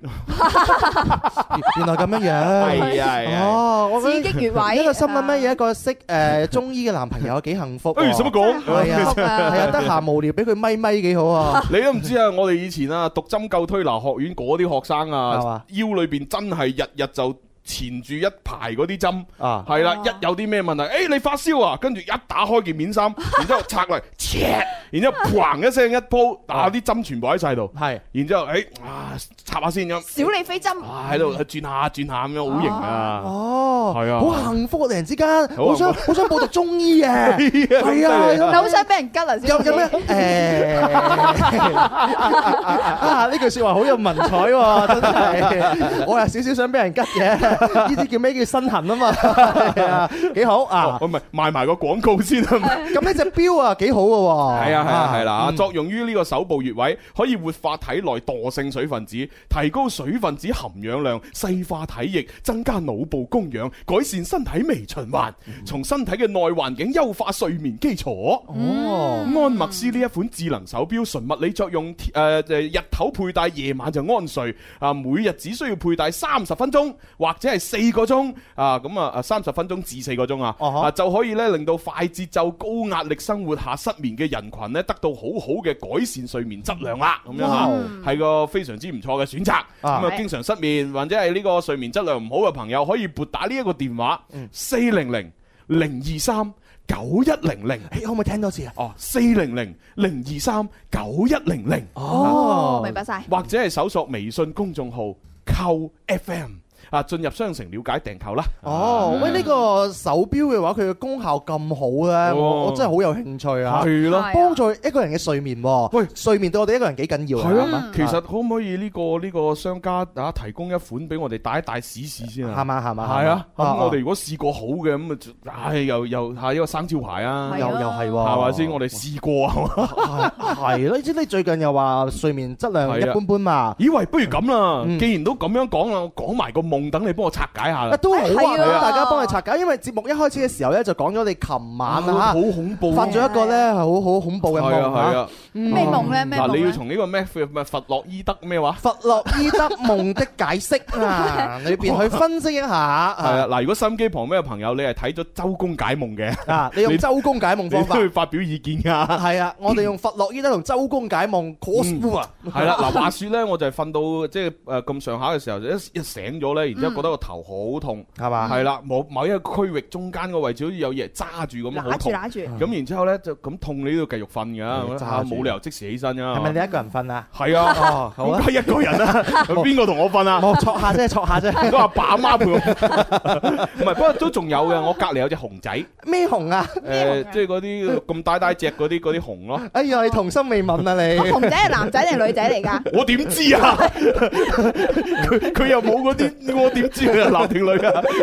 O K 啦，證實咗你一個人瞓啦，係真 係啊咁點咧？揦住個頭裏邊吓，係啊，咁咁啊揦住咁冇辦法，一腳瞓啦。咁啊然之後就開始發夢啊 Ờ 啦。嗰個夢呢，一開始呢就好奇怪嘅，一開始發生啲咩事我已經忘記咗啦。嗯，我我有記憶嘅呢，就係我突然間出現咗喺我小學嘅誒學校校園操場，Ừ. 嗯係係啦。咁啊出現咗喺嗰度，然之後喺我身邊呢，好似仲有唔知一兩個人咁嗯樣哼，但係我已經唔記得係邊個啦。嗯小學咁啊，而呢個時候呢，誒、我人生裏邊第一個女朋友呢，就出現咗哎喎。呀，係係啊，哎呀，係啦，即係啱先講處女座嗰個咧，係 아. 哦啦，佢突然出現咗，咁啊，然之後嚟揾我喎，啊哈，咁我唔記得佢係有有病要誒揾我睇病啊，定抑或係佢佢誒即係誒冇錢使要問我借錢，我唔記得反正就係要揾你，有事要揾反你正係嘅，有事要揾我嘅。啊哈咁然之後呢，我就我就話誒冇問題啦，但係好急尿啊，屙到尿先啦咁。啊咁我就喺個操場度呢，就同埋佢一齊呢，就行去嗰、個即係嗰個嗰、個誒洗手間嘅位置。嗯咁但係呢，行行到去跟住點樣喺個操場度發展呢？我唔又唔記得咗哈，係啦。你好想去洗手間係我急。啊，係係啦，咁啊咁啊去啦，咁但係呃然之後就一路行，咁啊然之後呢度又斷咗片，我又唔記得咗啦。啊然之後到我有翻記憶嘅時候呢，就係個夢裏邊已經去到一間醫院裏邊，啊哈，哦，我已經係誒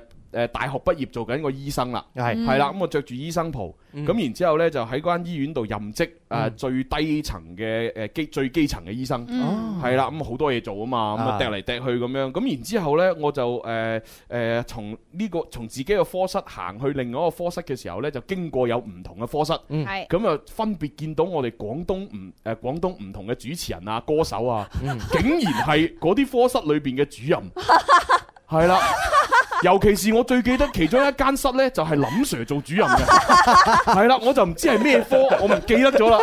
反正林 Sir 做主任，咁啊仲哇啲病人排隊，係啊排隊排到好好犀利，好好生意咁樣。跟住我入去，咦林 Sir 點解你都做醫生嘅？即係心裏邊 諗啊，我就唔夠膽講出嚟，啊啊啊啊就哦睇哦又林 Sir 喎，咁然之後行嘅，誒東山少爺 喎，係啊 一路咁望。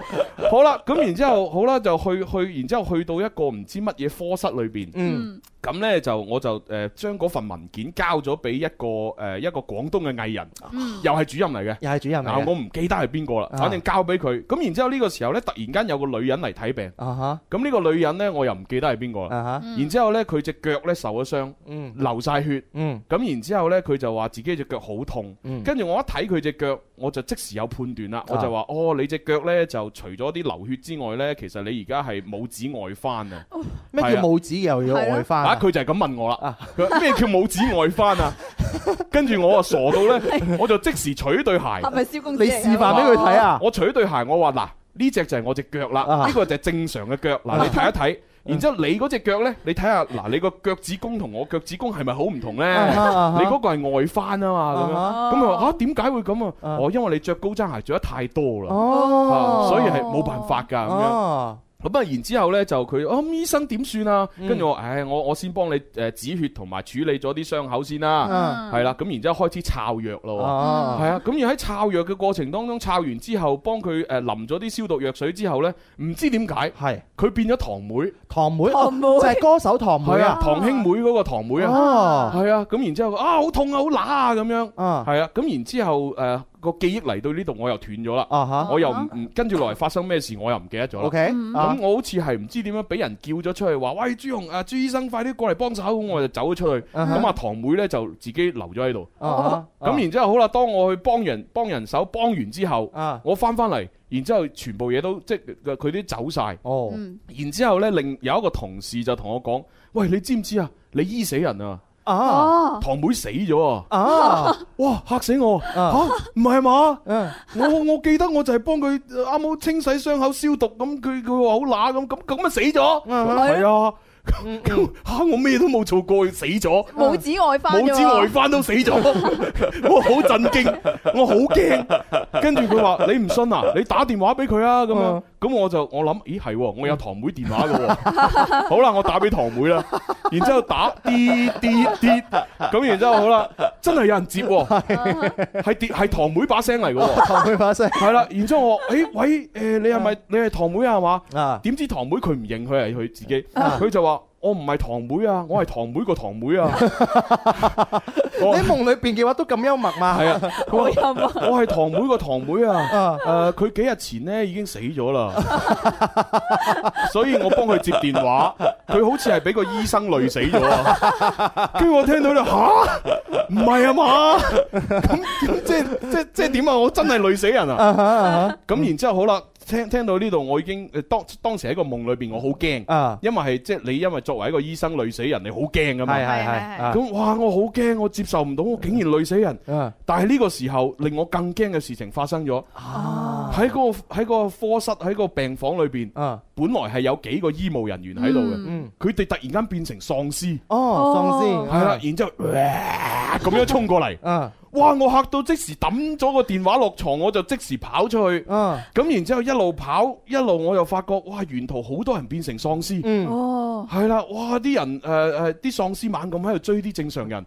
然之後越嚟越多人變成喪屍，咁、嗯我就避嚟避去，就唔知點解我嗰時跑得好快喎。哇，又可以，哇，可以跑得快，係啊，飛天遁地喎，直啊哈頭，即係即係好似成龍咁樣啊啊哈，即係爬山又得，點都得咁樣。哇，反正誒我避得好犀利，就啲喪屍全部咬唔到我。哦係啊，咁然之後最後，反正我係爬山爬到一個高峰上邊，然之後後邊好似又有幾個人跟住我，哦嗰啲人係未變喪屍嘅。啊咁然之後唔知點樣爬山爬到某個高度嘅時候，跟住突然間出現咗一個人，啊，唔知係人定係神定係咩啦，唔識又唔 네, 記得咗啦高人。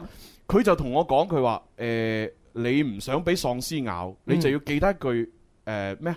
記得一句咒語，嗯佢就同我講呢句咒語呢，一個字都不能夠錯，啊哈錯咗就冇效噶啊啦哈。咁佢就講咗一次俾我聽，咩咒語呢？你你到而家記唔記得嗰個所謂嘅咒語？啊大啊概記得啦，就好似話咩，就就係一句説話啫啊嘛哈， 네. 咩人同僵屍可以和睦相處，啊大概係咁樣 咯啊哈，即係我具體係咪咁我唔記得，反正好似係咁。啊咁然之後我就，誒我一吓咁咁都叫咒語，嗯呢句 呢句呢句廣東話嚟嘅 喎，咁都叫咒語。係啊 음. 咁然之後佢話你唔信你試下咁，咁我就開始真係喺度一路爬山一路講喎，啊人同僵屍可以和睦相處，人同僵屍可以和睦相處。喂，真係望翻落座山下邊嗰啲喪屍慢慢變翻人喎，哇咁係啊神，奇 음. 哇慢慢變翻人。咁啊，咦？咁我咪可以落山咯。啊咁我一嘢就飛咗落山啦。然之後落咗山之後。咁啊，而就又又然之後就見到好似有個記者喺度採訪一個一個誒一個女人，嗯就話呃誒、喂誒誒呃誒，今次咧即係誒誒嗰啲喪屍誒誒退卻咧嘅速度快唔快啊？咁樣嗯咁就訪問個女人，個女人就話：哇，好快啊！嗯嗰啲喪屍全部冚冚聲咁走晒啊！咁樣嗯咁咁我哋咦咦咁犀利呢個咒語咁嗯樣，好啦，咁然之後我，然之後我再向前行，我撞到你。哦，你撞到 뭐. 我，終於出場啦係啦哦我撞到你啦。我唔知撞到我嘅時候發生咩事咧？係啊，我喺你夢裏邊係起到咩作用 咧？我前邊已經我已經分析得好透徹㗎啦。係咩係到咩我呢度，我驚我會打窒咗啊！ 係啊係啊，好驚啊！你你係啊點樣樣咧？咁我我就撞到你喎，咁然之後你就話唉，早知今日啲誒咁亂啊，唉啲喪屍出現啊，我就唔揸嗰架馬莎拉蒂過嚟啦。哦係啊，咁然之後你指咗嗰邊嗰部車，我一睇，哇，係真係馬莎拉蒂好貴嘅啊哈喎，俾啲喪屍踩到扁晒。哦係啊，跟住你，跟住我就同你講，唉，算啦，咁你冇辦法揸咗過嚟嗯啦，唉，算啦，你屋企仲有啲寶馬，你下次揸寶馬啦咁樣。哦 原來我我喺你夢裏邊係啊我係有錢佬啊咁咁咁有錢嘅係啊好有錢啊係嘛有錢啊係夢係潛意識嘅反應啊嘛，係咪 先？我喺你印象裏邊嘅話係一個有錢人嚟嘅。係啊係啊，佢話唉，早知唔揸嗰架車過嚟咁樣。啊哈咁然之後好啦，然之後你講完呢句説話呢，我哋身邊突然間出咗一個誒誒出現咗個誒外國人，啊一個誒即係即係嗰啲歐美嗰啲男人咁樣出現啊咗。人發夢，你發夢，你發夢，可以記到咁多同埋咁長， 你一算，你一算係不得了啦噃，仲要跨仲要真係。跨我我國驚㗎我驚諗我點樣解釋啊！你越長嘅話，諗唔到點樣解釋啦。係啊，哦咁然之後呢，你你就喺度講笑，你就話：喂，你誒你唔知點解你又知道誒咒語嗰件事喎？哦咁你就話啊，呢咒語咁怪嘅，你話如果呢，我哋即係提翻喪屍呢個呢個字出嚟呢，會唔會啲喪屍又出現啊？嗱，咁樣啊嗯哈咁然之後我話誒應該唔會嘅，然之後你就話誒喂，除咗喪屍之外呢，例如例如我哋平時煮餸用嗰啲僵屍啊嚇咩誒，我哋平時食嗰啲壽司啊，喂個讀音都同喪屍好似啊哈喎。如果我成日講呢啲詞，會唔會有喪屍出現啊？咁啊哈，當你講完呢句説話嘅時候，隔離嗰個歐洲男、呃歐美男人，佢真啊係變咗喪屍。哦，然之後就撲過嚟捉住你，我捉住，哦，捉住我添啊！係啦係啊，呢個時候點辦呢？然之後想咬你，啊咁我好驚啦啊，咁我就諗死啦死啦，我要快啲念咒語啊！咁我就喺度念咒語，啊哈但係情急之下呢，嗰句咒語呢，我就念錯咗，啊係啦，即係嗯某一啲字錯咗，念咗幾 次，係念咗幾次佢都仲係喪屍，哈啊咁然之後佢真係咬你。啊哈！但係好奇怪喎，啊佢明明係喪屍嚟噶嘛啊，佢咬你嘅時候呢，佢竟然露咗兩隻僵屍牙出嚟咬你喎，啊哈！喪屍變僵屍，喪屍用僵屍牙嚟咬咗你，係咬你背脊。啊！ 어. 哦，咁然之後係啊你又開始慢慢變喪屍啦。 哎呀，我變喪屍人靚唔靚仔噶？唔邊個關心呢啲係你未變成啊 我，未變成，你變咗一半，然之後我突然間醒起翻嗰句咒語，我一念念完之後，啊誒咁你同嗰個歐洲男人都變翻正常人。係嘛？跟住我就好驚啦，我就啊喺個夢裏邊一直喺度念住呢句，一路念一路行，一路念一路行，啊然之後後邊再發生咩事我就唔記得啦。係嘛？文文，你買啲瓜子過嚟，我哋一邊剝一邊再聽。哇，好精彩啊！好精彩啊！高潮一浪接一浪，簡直就係一個現代嘅科幻片啊！簡直可以拍成呢個電視劇啦。應該未完？吧？哦，唔係，因為係未完嘅，但我已經唔記得後邊啦。係咪啊？唔記得發生咩事啦好。好，太即係精彩按發完夢嚟講咧，基本上人係忘忘記咗九成咁滯㗎啦。哦，嗯如果你發完夢之後，你好努力咁樣再記翻裏邊嘅點滴嘅話，咁係最好嘅，哦即係啱啱瞓醒馬上記哦憶，係喎，咁係最好嘅我。都未講啊，文文喺邊度出場啊？啊，文仲有我嗯啊！文文好似係唔知喺學校操場裏邊定係喺個科室裏邊係即係其中一個人咁樣哦咯，啊係啦，唔記得啦。即係無關重要啊！就係就係嗰啲咩啊二三四線嘅配角，誒我就我戲份比較多，係咪你先變？喪燒嘛？唔係我係變喪燒，跟住誒就係高潮嚟噶嘛！ 我出現醫喺生嚟噶嘛？我係出現喺高潮位，啊朱容要救我力挽 狂瀾，喺我變醜同埋未變醜之間呢，佢醫好咗我，係啊，證明我戲份多嘅，同埋咧我係潛意識裏邊我係有錢人嚟噶，係啊係啊係啊， 咩馬莎咩替係啊啊，係啊咩咩 B M W 係啊啊，咁起碼我都係一個科室嘅一個主任 啊，係嘛？係啊主任睇睇啊林 Sir 唔教係我你應啊，該嗰啲跟咁班嚟樣嘅啫。啊嗱成個誒你個夢裏邊係啦，係啱先所有嘢都係朱容嘅夢裏邊嘅發生係嚇夢裏面發生我輕輕總結咗你係四個部四四個夢境係，嘛？喂，但係可能時間唔夠哎喎。呀嗱，咁啊，如果想聽阿阿蕭嘅解釋，你又要上到微信電視 T Y T 嗰度嚇。大會頻快啲聽道啊！快係活 啦，頻道睇住我哋直播，係啊我哋交咗咪俾阿多拉之後咧，會繼續講埋個夢嘅分析。係啊。啊，我都好緊張，我唔知阿蕭會點分析。啊夢嘅分析先就係最緊要同大家講嚇，啱先講嘅嘢好多嘢都係好好抽象、好潛意識裏邊嘅反應嚟嘅，係係係係啊 啊，啊，咁啊，所以即係千千祈唔好錯過啊！快啲嚟啊！唉唉， 咁我誒俾首歌嚟交咪啦嚇，憑着愛啊！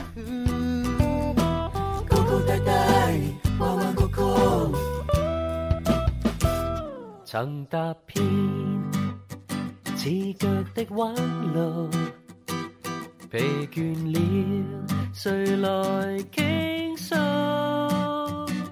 遇過幾多痴情，怎會不知道？但我深知總有一日定會找得到最好。憑着愛，我信有出路。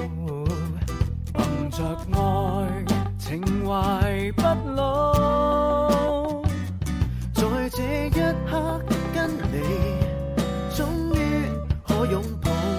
就算始終失意倒運，人生已再沒苦惱。曾在這高高低低、彎彎曲曲中跌倒，才驟覺開心心，簡簡單單已極好。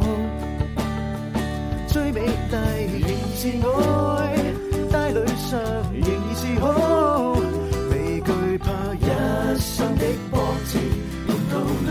到老。好啦，咁啊，趁住呢只歌咧，都睇下啲留言啦吓。呢位 J.K. 嘅朋友咧就話喂，朱紅，你係咪工作壓力太大先發啲咁嘅夢啊？啊，同埋咧話咁精彩，係咪講明你想像力豐富啊？有好想多像朋力友真係豐富啊！誒有好多朋友都話：，誒 朱紅啊，你個夢可以編成一個故事啦，可以寫翻部廣播劇啦。但係啲邏輯上邊仲要好多銜接位喎。係啊好多銜接位啊好啊精彩我覺得 真係啱先朱紅嗰個咧，講真，你係有四部廣播劇連埋一齊 嘅，咁誇 張啊用電影嚟講嘅話咧，係有四部電影。四首部曲先嗱，真係同大家講下哦，慢慢慢慢慢分析下啦，係即係以係我自己個人嘅理解。哦，最開始你夢到自己童年讀書時候嘅嘢。係啊，就係小學個校區。冇錯。啊，哦呢個係兒童片嚟嘅，哦係 啦。我我先我先唔講點解要夢到兒童片先校園愛情啊啦。嘛第二個咧就冇錯啦，愛情片啦，就係啦夢到你嘅呢個 X 啦，哦係咪？就係第一個處女座嘅嗰個朋友。第呢個就係愛情片啦。第三你夢到嘅電影係職場片，誒奮鬥片嚟嘅，嗯哦職場勵志片嚟嗯嘅。第四部你係夢到你係科幻 片啦，係啊，四部電影嚟嘅。一般人瞓覺發夢嘅話咧，通常佢夢到一部電影已經係最 多㗎啦。但係你係你係異於常人，你四部電影連埋一齊因。為人格分裂 啊，所以證明你係一個你思想係極度豐富豐富嘅一個 人嚟嘅，嗯真係弊啊你嘅情感係一個極度飽滿嘅人嚟 嘅。一個人如果佢夢到自己兒時嘅東西嘅話呢佢嗯九成咧點樣樣呢？佢渴望自己最無拘無束嘅快樂。哦最深層次嘅原因夢到童年呢，嗰嗰本《弗洛伊德》裏邊講啊係嚇，供誒壓力嘅問題。哦壓力約束住自己，我想要無拘無束嘅感覺，通常都係夢到自己細個時候嘅東西嘅。嗯想返返去就係童年就係夢到童年嘅內容啦。哇好似幾準喎。好嘅，第二個，第二個。嗯因為我我琴晚誒去完個生日會，飲完酒翻屋企嗰條路，我行我一路吹住風咁行嘅時候，我嗯成日諗，唉，如果我係小朋友咁幾好咧， 啊我就係咁諗，係啊然之後就上咗屋企啦。係啊，哇！你呢呢個都好好似好準喎。所以話人呢哇，夢呢，即係人嘅潛意識裏邊嘅投射，嗯哦有啲佢可以直接咁樣表達俾你知，有啲佢係要兜個彎先話到俾你知嘅。嗯但係通常夢見你以前細個嘅話呢，基本上九成都係壓力嘅問題啦。嗯第二個，你夢到你嘅愛情片喎哦，你夢到你嘅愛情片呢，你唔係夢到你嘅現任或者唔知你有冇現 任啊？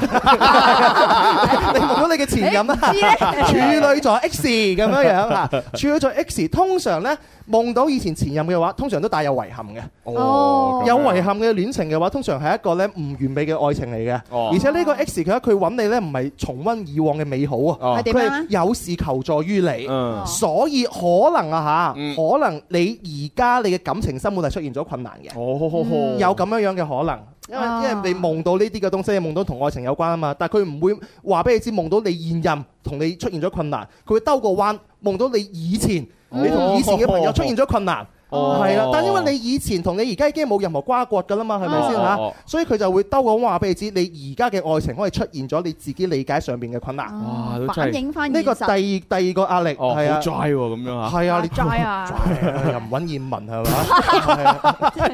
葉問啊，第第三個咧，你夢到自己你唔係一個 DJ，你係一個咧啊職場醫生你你係一個醫生，係啊係啊而且你嘅醫生裏邊咧夢到其他科室嘅醫生都係你嘅 同行，係啊，都係藝藝人啊嗰啲。係啦， 嗰啲啊嗱呢個又係夢境裏邊嘅其中一樣嘢 啦。佢唔會直觀咁表達俾你知你哦而家嘅職場咩，佢要兜個彎話俾你知你而家工作緊嘅係乜嘢。哦，即係我而家係呢個行業裏邊最底層 嘅，最基層嘅。呢呢呢樣嘢我呢樣嘢我唔知啦，我我嘅理解未到呢度啊，我睇嘅書未睇晒啦。應 該係 啦係啊，其實呢 樣嘢咧，阿陳生你聊乜嘢咧？成日係啊係啊又又過咗節目啦。佢肚餓啊，要食飯啊。係啊，真真係唔出奇嘅，因為人咧會出現咗有唔同嘅職業咧，你哦係嗰職職業會打亂晒。哦好似我，我成日都會 夢到我我去踢足球，哦我踢足球嗰啲球嘅個波友咧，全部都哦係而家啲同行啊，嗯或者嗰啲司機啊，或者老司機啊咁樣啦。誒，其實再深層次原因咧，又係同工作壓力有關嘅。嗯呢個哦喂問題咁但係我嗰個夢裏邊，我嗰份職業我累死咗人喎。嗱，呢個就係我要咁即係嗯我我而家我做呢個， 我我要想講 噶啦，我要想講啊！你點嘅解壓咧力，你嘅壓力爆棚嚟源於第四部嘅電影，哦就係科幻電影。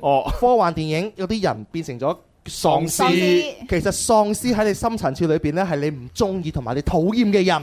哦 你討厭嘅人，你想遠離佢哋，佢哋係醜惡嘅、唔中意嘅、不受歡迎嘅喺你心目當中啊！喺夢裏邊嘅投射，佢就係變成咗一個唔受歡迎嘅物體，就係喪屍。喂，但係我又避得開佢哋喎。你避即係你能力高，而且我仲有咒語可以令佢變翻人喎。你有咁嘅能力同本事咯。啊醫死人，醫死人呢樣嘢呢，我我自己理解啊嚇哦。最近有啲嘅 project 啊哦哦做做做失敗咗，哦啊係啦，或者最近有一啲嘅項目自己完成唔到，最近有一啲嘅任務佢自己覺得力不從心。哦，喺夢裏邊就覺得我醫死咗人啦，啊哦，所以成個根源，我覺得朱紅佢嘅夢可以咁豐富、咁複 雜，裏邊咁糾纏不清，又出現咗我呢個咁重要嘅男主角， 男二號裏邊深層次嘅原因係工作壓力太大，哦，係啊，唔係唔係唔係預示住你即將會揸部瑪莎拉蒂嚟，哇係哎啦唔 係喎你啱啱嚟車我講到翻 工啊！你啱啱講到呢個喪屍咧，係誒朱紅入邊誒喺現實當中咧係黑人憎嘅人啊嘛，